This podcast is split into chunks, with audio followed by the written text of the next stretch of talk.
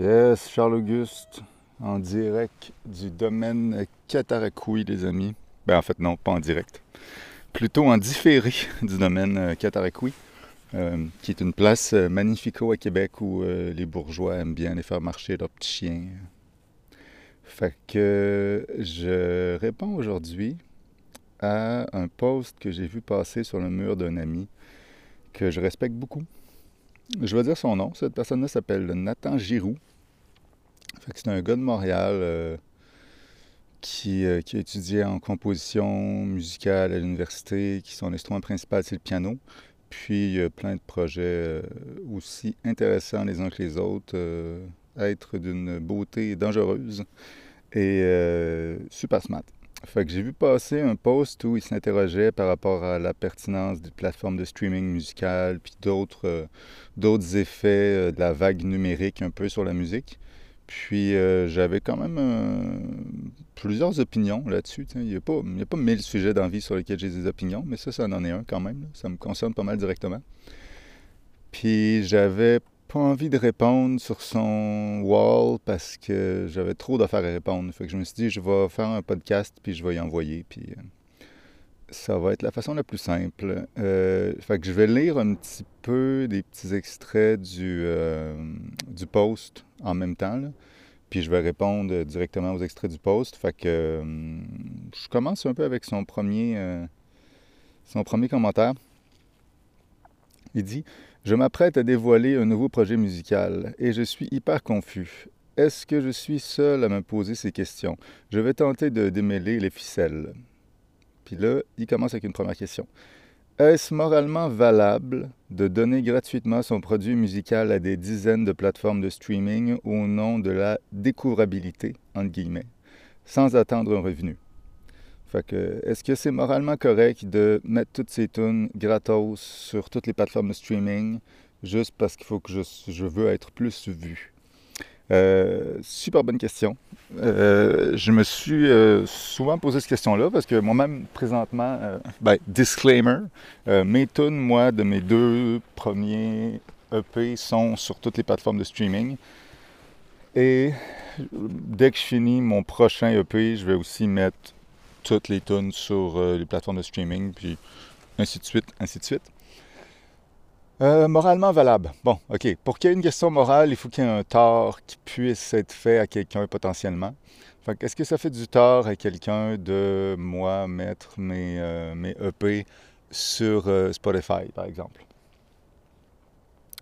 J'ai l'impression que je vais essayer de voir les, pistes pertinentes là-dedans. Là un des torts que ça pourrait faire, puis un des arguments peut-être qu'on entend le plus souvent, c'est l'argument de le fait de donner de la musique gratuitement en streaming.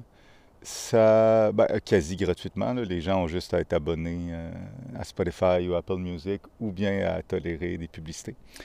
Euh, est-ce que le fait de donner sa musique quasi gratuitement, ça ferait pas descendre la valeur euh, marchande de la musique en général?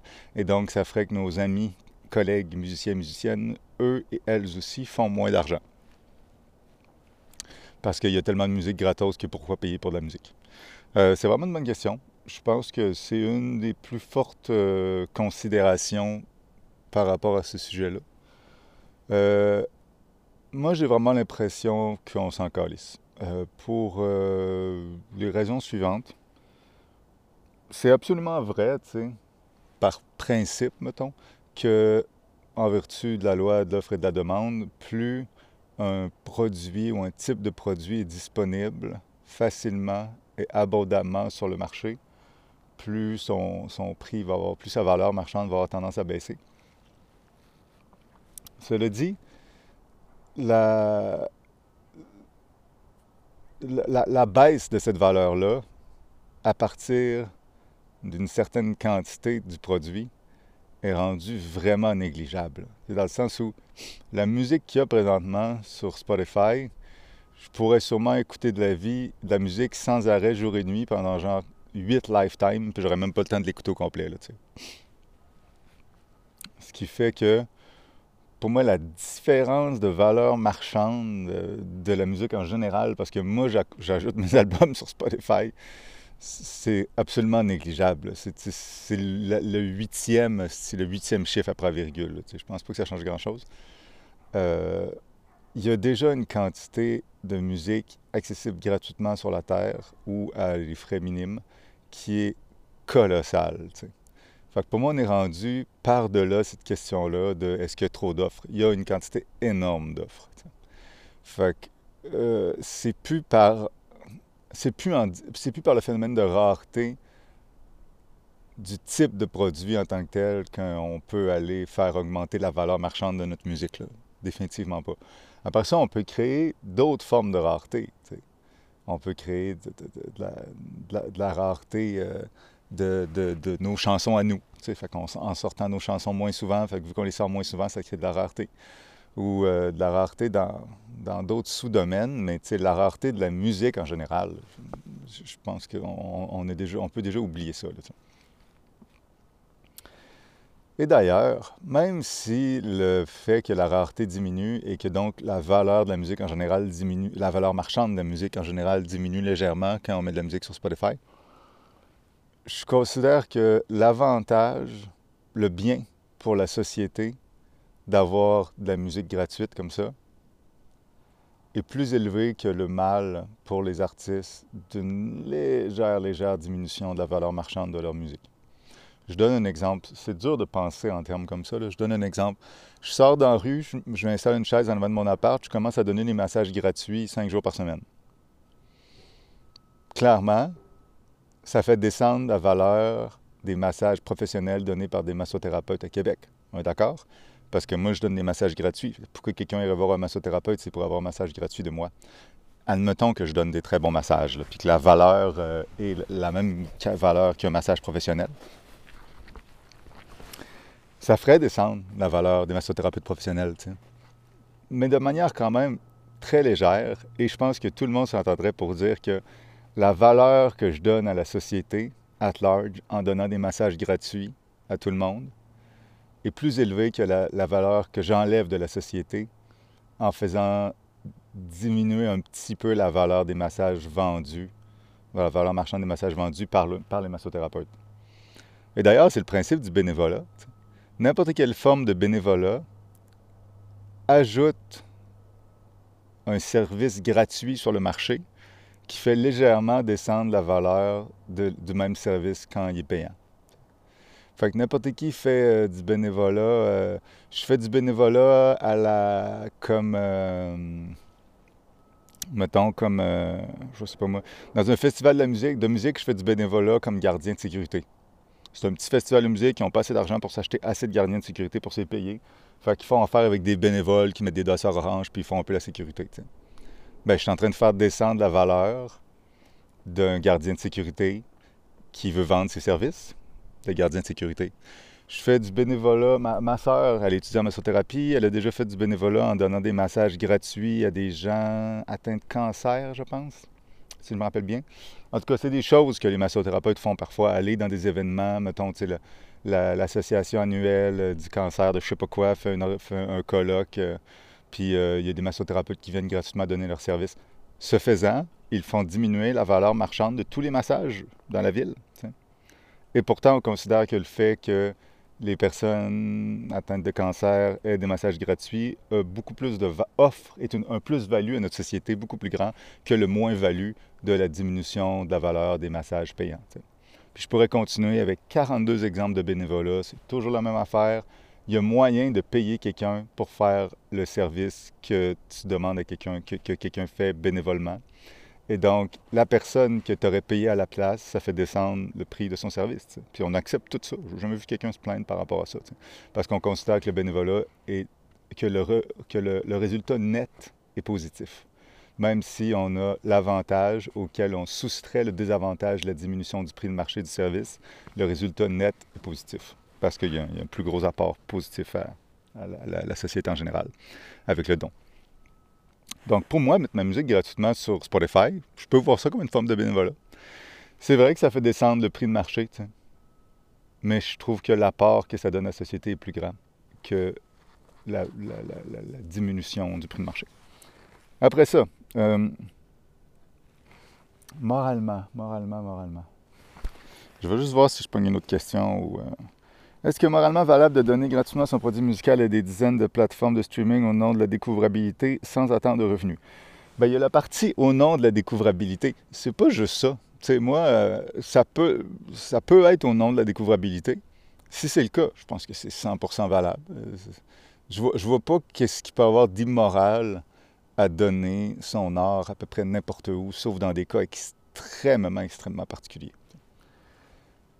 Euh, et donc, euh, que ce soit au nom de la découvrabilité, comme certains et certaines le font, ou au nom, comme moi, de la simplicité. Dans le sens où moi, ma musique est sur Spotify, Apple Music, tout ça.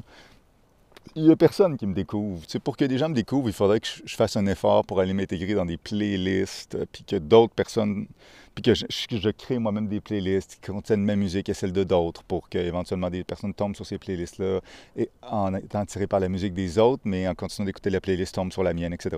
Ça, ça aiderait ma découvrabilité. C'est pas mon cas, j'ai pas l'énergie de faire ça, je m'en calisse. Moi, je mets ma musique sur les plateformes de streaming pour la simplicité, pour le fait que maintenant, quand je suis dans un party et quelqu'un me demande Ah ouais, tu fais de la musique, euh, comment on peut écouter J'ai juste à dire ouvre Spotify, ouvre Apple Music, tape Charles Auguste avec un trait d'union, tu vas le trouver tout de suite. Charles, trait d'union, A-U-G-U-S-T-E, c'est réglé. Bien ça, ça m'évite d'avoir envoyé des dizaines de liens de Bandcamp par, euh, par email. Puis à la, limite, je pourrais dire à quelqu'un Ah ben va sur Bandcamp, tape Charles Auguste. Mais bon, la plupart des gens qui ne sont pas dans le domaine de la musique savent juste plus c'est quoi Bandcamp maintenant. Puis deuxièmement, le fait d'aller sur Bandcamp, même si ma musique était gratuite sur Bandcamp par exemple, c'est beaucoup d'étapes de plus avant de pouvoir écouter la musique facilement sur ton téléphone, l'endroit où 95% du monde écoute leur musique. Il faut aller sur Bandcamp, il faut se créer un compte, parce que la plupart des gens ont un compte sur une plateforme de streaming, mais n'ont pas un compte Bandcamp. Fait qu'il faut se créer un compte. Après ça, il faut aller, il faut trouver l'artiste, il faut acheter la track. Une fois qu'on a acheté la track, il faut la télécharger. On l'a en MP3 ou en Wave, whatever. Il faut la décompresser une fois qu'on l'a, parce que quand on la télécharge, elle est en zip, je pense. Une fois qu'elle est décompressée, bien, il faut la transférer sur euh, notre téléphone. Puis dans notre téléphone, euh, il faut la transférer au bon endroit pour qu'on puisse la faire jouer dans un lecteur de médias. Mais il y a beaucoup de gens, moi y compris, je pense, qui n'ont même plus de media player sur mon téléphone. Tout ce que je fais sur mon téléphone, c'est que j'écoute d'un fois des tonnes que le monde m'envoie qui sont dans des Google Drive. J'ai fait jouer carrément sur l'application Google Drive sur mon téléphone. Puis sinon, j'écoute des affaires sur Spotify. J'ai pu, je peux plus faire jouer des MP3 sur mon téléphone. Quand je veux écouter un MP3, je l'écoute euh, sur mon ordi. Puis c'est pas vrai, j'exagère. Je peux faire jouer des MP3, mais c'est parce que j'ai eu des contrats de musique où c'était nécessaire. Puis si c'était juste comme consommateur et non comme travailleur dans le domaine culturel, je pense pas que j'aurais la capacité de faire jouer des MP3 sur mon téléphone. Et donc, toutes ces étapes-là de plus, ça fait une énorme différence entre quelqu'un qui fait Hey, c'est quoi ta musique, Charles Auguste euh, sur Spotify Puis la personne, huit secondes après, elle peut me trouver. Et Charles Auguste sur Spotify, puis elle va dire Ah ouais, je vais checker ça demain matin quand je vais sur mon ordi à Bandcamp, puis elle, elle, ira juste pas le voir. On est dans une, époque où, calice qu'on est sollicité, puis que notre temps est précieux. Puis, euh, le fait qu'il y ait huit clics de faire de plus, ça empêche des gens, littéralement, de faire leur déclaration d'impôt à la bonne date. Puis ces huit clics-là font qu'ils vont faire leur déclaration d'impôt six mois plus tard puis payer 230 pièces d'intérêt. Ben, penses-tu que le fait d'avoir à faire huit clics de plus, ça va pas réussir à empêcher du monde d'écouter ma musique? Clairement, ça va en empêcher plein qui n'iront pas écouter ma musique juste à cause de cette friction de plus. J'ai pas envie. J'ai envie que les gens qui veulent écouter ma musique n'aient pas à faire face à cette petite friction-là. En les mettant sur le plateau de streaming, c'est ça que ça fait. dans mon cas, c'est pas au nom de la découvrabilité, c'est au nom de la simplicité. Donc, euh, après ça, je continue euh, mon attend. Euh, je, rouvre mon téléphone. Est-ce que les artistes créateurs ne sont pas eux-mêmes directement responsables de la dévalorisation du produit musical que l'on observe depuis que la musique a commencé à circuler en ligne? Précisément parce qu'ils acceptent de la donner gratuitement à des catalogues plutôt que de la vendre en tant qu'objet rare. Entre parenthèses, imaginez que les bijoutiers fassent la même chose. Donc, c'est ça. Est-ce que les artistes, est-ce qu'on n'est pas responsable du fait que le produit musical a moins de valeur, puis parce qu'on la donne gratos, plutôt que la vendre en tant qu'objet rare? Imaginez que des bijoutiers fassent la même chose. Très bonne question. À mon avis, les artistes, effectivement, sont responsables, pas fautifs ou pas coupables, juste responsables de la diminution de la valeur du produit musical. Mais, il faut distinguer valeur artistique et valeur marchande. Il y a des œuvres artistiques qui ont une très grande valeur artistique et qui ont zéro valeur marchande. Et il y a des œuvres qui ont une très grande valeur marchande et qui ont zéro valeur artistique. On essaie de trouver des exemples. Euh, euh, je connais pas assez l'histoire de l'art, mais euh, je suis certain que dans les grands peintres, il y en a deux ou trois que leur peinture, euh, ils n'ont jamais fait d'argent de leur vivant, puis c'est juste une fois qu'ils sont morts que leur, leur ex-femme euh, a commencé à vendre leur peinture, puis ça a commencé à pogner, puis là, ils ont fait full, puis là, leur descendance a fait full d'argent. Pourquoi? La valeur artistique de leur œuvre était la même deux ans avant leur mort, puis deux ans après leur mort. Mais la valeur marchande n'était absolument pas la même. Dans un cas, ils, réussissaient à peine à vivre en vendant leur toile à 50 pièces dans des cafés, comme dans la Bohème. Euh, et nous décidions des vers groupés autour du poêle en écoutant l'hiver, la bohème. Euh, c'est quoi? Il y a un paragraphe de la bohème qui, qui réussissent à vendre une toile, puis ça leur donne un, café. En tout cas, mais tu sais, euh, avant la mort de l'artiste, les toiles valaient rien. Après sa mort, il valait des millions. Bon, ben, la valeur artistique de l'œuvre est restée la même. C'est juste la valeur marchande qui a changé la valeur marchande qui est liée à mille et un facteurs, dont la popularité de l'artiste, dont le, fait que son œuvre fit dans les courants qui sont à la mode ces temps-ci, dont euh, plein d'affaires, en tout cas. On, sait très bien que la valeur marchande d'un artiste. Et on sait très bien qu'il y a des tunes qui ont rapporté des millions. Ah, les tunes d'attente au téléphone, par exemple. Tu sais, quand tu es au téléphone, puis il y a une tune d'attente, là, les gens qui composent ces tunes-là font beaucoup d'argent, beaucoup plus d'argent que moi, avec ma chanson puis ma musique, même si j'ai étudié euh, huit ans euh, aux études supérieures en musique. Puis je mets toute mon énergie pour composer des belles petites tunes. Puis sur mon premier album, j'ai été chercher le réalisateur des, des chansons de Fred Pellerin, puis que j'ai été chercher le drummer de Patrick Watson, puis tout ça. Ces tunes-là, à moi, ont à peu près aucune valeur marchande même si j'ai toute mis cette énergie-là, j'ai tout étudié. Alors qu'une tune faite en synthé midi qui joue euh, pendant que les gens attendent en ligne pour un dépistage de chlamydia, euh, ça, ça a beaucoup de valeur marchande. Les gens qui, ont composé ces tunes-là font beaucoup d'argent. On voit bien que le lien entre la valeur marchande et la valeur artistique est assez flou. Donc, euh, je ne dis pas qu'il n'y a pas de lien. Il y a un lien. La valeur artistique est un des un des 82 paramètres qui donnent, dont, le résultat de l'équation donne la valeur marchande. C'est vrai, toute chose égale par ailleurs, que si une œuvre a moins de valeur artistique, elle va avoir moins de valeur marchande. Toutes choses égales par ailleurs. Mais les toutes choses sont jamais fucking égales par ailleurs. Il y a tout le temps bien d'autres affaires qui vont rentrer en ligne de compte, dont euh, les contacts du gérant de l'artiste, dont à quel point euh, le gars ou la fille qui a composé les tunes euh, a une belle face, qui prend des belles photos euh, à radio quand il va passer à énergie, etc. Fait les choses ne sont pas égales par ailleurs. Donc, est-ce que les artistes sont responsables de la diminution de la valeur de la musique? Oui, mais uniquement de la valeur marchande de la musique. Puis on est responsable d'une façon très simple. On a tellement produit au cours des 100 dernières années, puis tellement enregistré, que l'offre est virtuellement infini maintenant. Il y a une limite à la musique qu'on peut écouter sur Terre, mais personne ne va atteindre cette limite-là de son vivant. On peut écouter de la musique jusqu'à la fin de notre vie. C'est comme l'oxygène au Canada. Il y a une limite de la, quantité, d'oxygène euh, potable qu'on peut respirer dans l'air, mais on ne l'atteindra pas de notre vivant au Canada. Au Japon, ils l'ont atteint à cause de la pollution, là, mais pas ici. Et donc, euh, virtuellement, il y a une limite, mais personne ne sent cette limite-là. Ce qui fait que personne ne va payer pour un litre d'air pur au Canada, parce qu'on ne sent pas du tout la rareté du produit. Euh, et d'ailleurs, ça, c'est un autre exemple que la valeur d'un produit peut parfois avoir fuck all de lien avec sa valeur marchande. La valeur utile de l'oxygène qu'on respire est énorme. Si on n'avait plus d'oxygène à go, tout le monde paierait tout l'argent qu'il y a pour avoir un seul litre de plus d'oxygène. La valeur est énorme.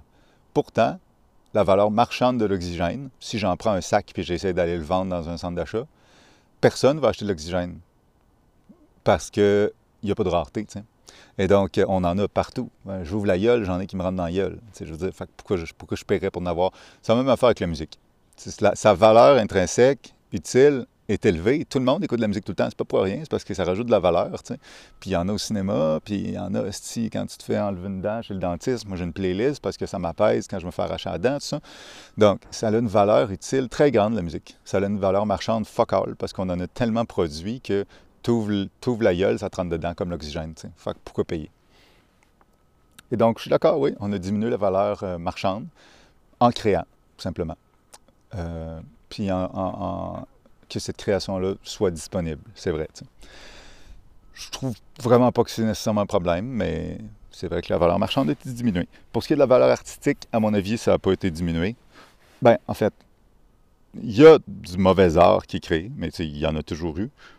J'y reviendrai un petit peu plus loin. Euh, imaginez que les bijoutiers fassent la même chose. OK, c'est ça. Euh, il finit, euh, Nathan, par parce qu'il accepte de la donner gratuitement à des catalogues plutôt que de la vendre en tant qu'objet rare. C'est ça l'affaire. C'est pas un objet rare. après ça, vous me direz, oui, c'est rare parce que personne n'a agencé ces notes-là de cette façon-là. Je suis d'accord que d'un certain, selon une certaine définition de la rareté, la musique que Charles-Auguste sort, c'est rare. Mais c'est une définition très précise de la rareté qui est vraiment pas la même définition que quand on parle de rareté au sens commercial du terme. Je peux prendre une roche direct devant moi, là, à terre dans le bois, au domaine Ketaraqui, prendre cette roche-là, la nettoyer un peu, vous la pointer et dire cette roche-là est extrêmement rare. Il n'en existe qu'une seule comme elle dans l'univers. Et c'est sûrement vrai qu'il n'y a aucune autre roche qui a exactement la même composition structurelle atomique jusqu'au jusqu'au quanton près. Je ne connais pas les termes, mais dans l'univers. Et donc, cette roche-là est d'une rareté extrême. C'est one of a kind dans l'univers. Pourtant, elle n'a aucune valeur marchande, cette petite roche-là, parce que les critères de rareté sur lesquels on évalue la valeur marchande d'une roche, c'est pas le fait qu'il n'y en ait aucune qui ait exactement la même shape dans l'univers. Et donc, même si c'est pas le même genre de rareté dont on parle. Euh, donc, euh, pour moi, euh, en tant qu'objet rare, c'est rare, mais c'est pas rare, la musique. ce qui est rare, c'est une pièce musicale qui va générer beaucoup d'émotions chez beaucoup de monde. Puis ça, quand ça arrive qu'une pièce musicale comme ça existe, ben, il y a des chances qu'elle puisse être rentabilisée économiquement, quand même. Mais encore là, il y a tellement d'équations Euh, il y a tellement de paramètres dans l'équation de la valeur marchande que le seul paramètre du fait qu'une pièce peut faire, vivre des émotions et mettre les gens en émoi, ben, ça ne suffit pas à ce que la tonne ait une valeur marchande, parce qu'il faut d'autres affaires. Il faut vraiment d'autres affaires aussi. Ça, c'est souvent un gérant qui va s'occuper de faire la deuxième partie. Et après ça, imaginez que les bijoutiers fassent la même chose. Toute comparaison est boiteuse. Il n'y a aucune comparaison sur Terre qui n'est pas partiellement boiteuse. On peut comparer n'importe quoi avec n'importe quoi, puis il y a toujours quelqu'un qui peut dire Ah oui, mais c'est une comparaison boiteuse parce que. Ben oui, mais par définition, si c'est une comparaison, c'est sûr que c'est pas la même affaire. Fait qu'on peut toujours trouver des différences. Mais je trouve que la comparaison avec des bijoutiers, je vais vous expliquer pourquoi je, la trouve boiteuse. Puis pourquoi, pour moi, c'est pas un argument très fort. C'est sûrement effectivement vrai que les bijoutiers, ben en fait, je pense que c'est vrai, que les bijoutiers donnent à peu près jamais leurs bijoux. Bon, on va enlever la différence obvious, premièrement, c'est que euh, pour chaque bijou donné, il faudrait que le bijoutier achète les matériaux et investisse le temps pour fabriquer le bijou. Euh, ça, c'est pour chaque nouveau bijou donné. Euh, et donc, ce serait un travail colossal pour donner, pour donner 100 bijoux à 100 personnes. Ce serait un travail colossal et un investissement même d'argent colossal pour juste les matériaux. Moi, si mes tunes sur Spotify sont écoutées par 4 millions de personnes, j'ai aucun effort à fournir. Puis au contraire, même, il y a une entrée d'argent qui va venir, là, mais j'ai absolument aucun effort à faire de plus. Mon travail est déjà fait. Il m'a pris euh, deux, trois journées en studio, puis deux, trois mois d'écriture. Mais le travail est déjà fait. Que le produit soit consommé par trois personnes ou 4 millions. Alors que pour le bijoutier, il y a un investissement financier, est temporel à chaque nouveau produit. Ça, évidemment, c'est une grosse différence. Là. Euh, qui peut très bien expliquer pourquoi les bijoutiers ne, donnent pas leurs bijoux. Mais même si on ne parlait pas de ça, même si on parlait du plan du bijou, imaginez la partition qui permet de fabriquer le bijou. Moi, je suis un bijoutier à Québec, je m'appelle Charles-Auguste euh, Bijouterie Inc. venez, euh, Charles-Auguste, les bijoux de famille, mettons, pour avoir un petit jeu de mots. Donc, les bijoux de famille sur la rue Saint-Jean. Euh, je fais une sorte de bijou euh, bien fancy que j'ai inventé. Euh, c'est comme un mélange d'alliage de cuivre et de charbon. J'invente n'importe quoi mais c'est un alliage de mélange de cuivre et de charbon soufflé à l'air. Puis là, ça donne un bijou bien spécial, bien original dans toutes les, les colloques de bijoux où que je vais. Ou je ne sais pas où les gens vendent les bijoux, mais c'est bien prisé, mes bijoux. Il y a juste moi qui est capable de fabriquer ce type de bijoux-là. Bien, évidemment, la méthode de fabrication de ce bijou-là, elle, je pourrais la partager sans fournir aucun effort à part de mettre le PDF sur Internet qui explique la méthode de fabrication. Ça serait ce qui se rapproche le plus dans notre métaphore de moi qui donne ma musique, dans le sens où j'ai dû faire de l'exploration pour découvrir cette méthode de fabrication-là de bijoux. Maintenant que l'exploration est faite, je peux choisir ou non de donner le résultat. Ça ne rajoute pas plus d'effort. Le résultat étant le plan pour faire le bijou. Mais la grosse différence, c'est que moi, Charles-Auguste, les bijoux de famille, rue Saint-Jean, si je donne mon plan sur Internet, ça veut dire que n'importe qui va pouvoir fabriquer des bijoux euh, comme moi et les vendre dans un métier d'art. Et là, euh, la, valeur de mes bijoux va vraiment dropper parce que euh, la, rareté va être beaucoup moins grande parce qu'il va y avoir quelqu'un qui va avoir fait un bijou pareil ça serait la raison pour laquelle je vois que les bijoutiers ne donnent pas leur recette de bijoux, mettons. Mais si moi je donne ma recette de musique, les partitions de ma tune, mettons, personne ne va me copier, va copier Charles-Auguste, puis va sortir de la musique qui ressemble à la mienne, qui ferait descendre la valeur de ma propre musique. Ma musique est déjà pas rare. Il y a déjà des centaines de milliers de chanteurs qui font du folk francophone, qui en ont fait de par le passé, qui sont déjà morts, qui ont déjà composé 14 albums. C'est pas sur cette rareté-là que je dois viser. C'est pas, ça va rien changer à la valeur marchande de mes chansons, même si je donnerais les partitions libres sur Internet et quelqu'un essaie de me copier. Ça va changer fuck all les gens qui écoutent ma musique, c'est mes amis.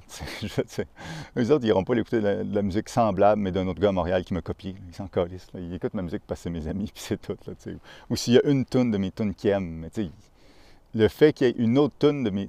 On peut écouter huit tunes qui sont très bonnes, une après l'autre, dans le même style, puis on a du plaisir quand même, puis c'est cool. Un n'est pas en conflit avec l'autre mais on ne mettra pas huit fois le même bijou. c'est ça l'affaire. C'est comme si les bijoux, tu en possèdes moins. Des tout, tu peux en consommer à l'infini, puis c'est tout le temps agréable. Fait que c'est tellement pas la même affaire. Donc, à mon avis, c'est vraiment pas pareil. Cela dit, euh, il y a des bijoutiers maintenant qui montrent leur mode de fabrication de bijoux dans des vidéos sur TikTok, sur Instagram. Et il y en a, je pense, qui font une petite fortune avec ça. Parce que ça leur donne une visibilité après qui, font, qui fait qu'ils se font commander des bijoux partout dans le monde. Puis une fois que le monde va avoir appris comment faire ces bijoux, puis ils vont les copier, ben, il va développer une autre méthode, puis il va refaire une vidéo euh, TikTok sur une autre méthode. C'est bien correct. Fait que ça existe aussi. Mais c'est clairement moins commun que dans le domaine de la musique de donner ces méthodes.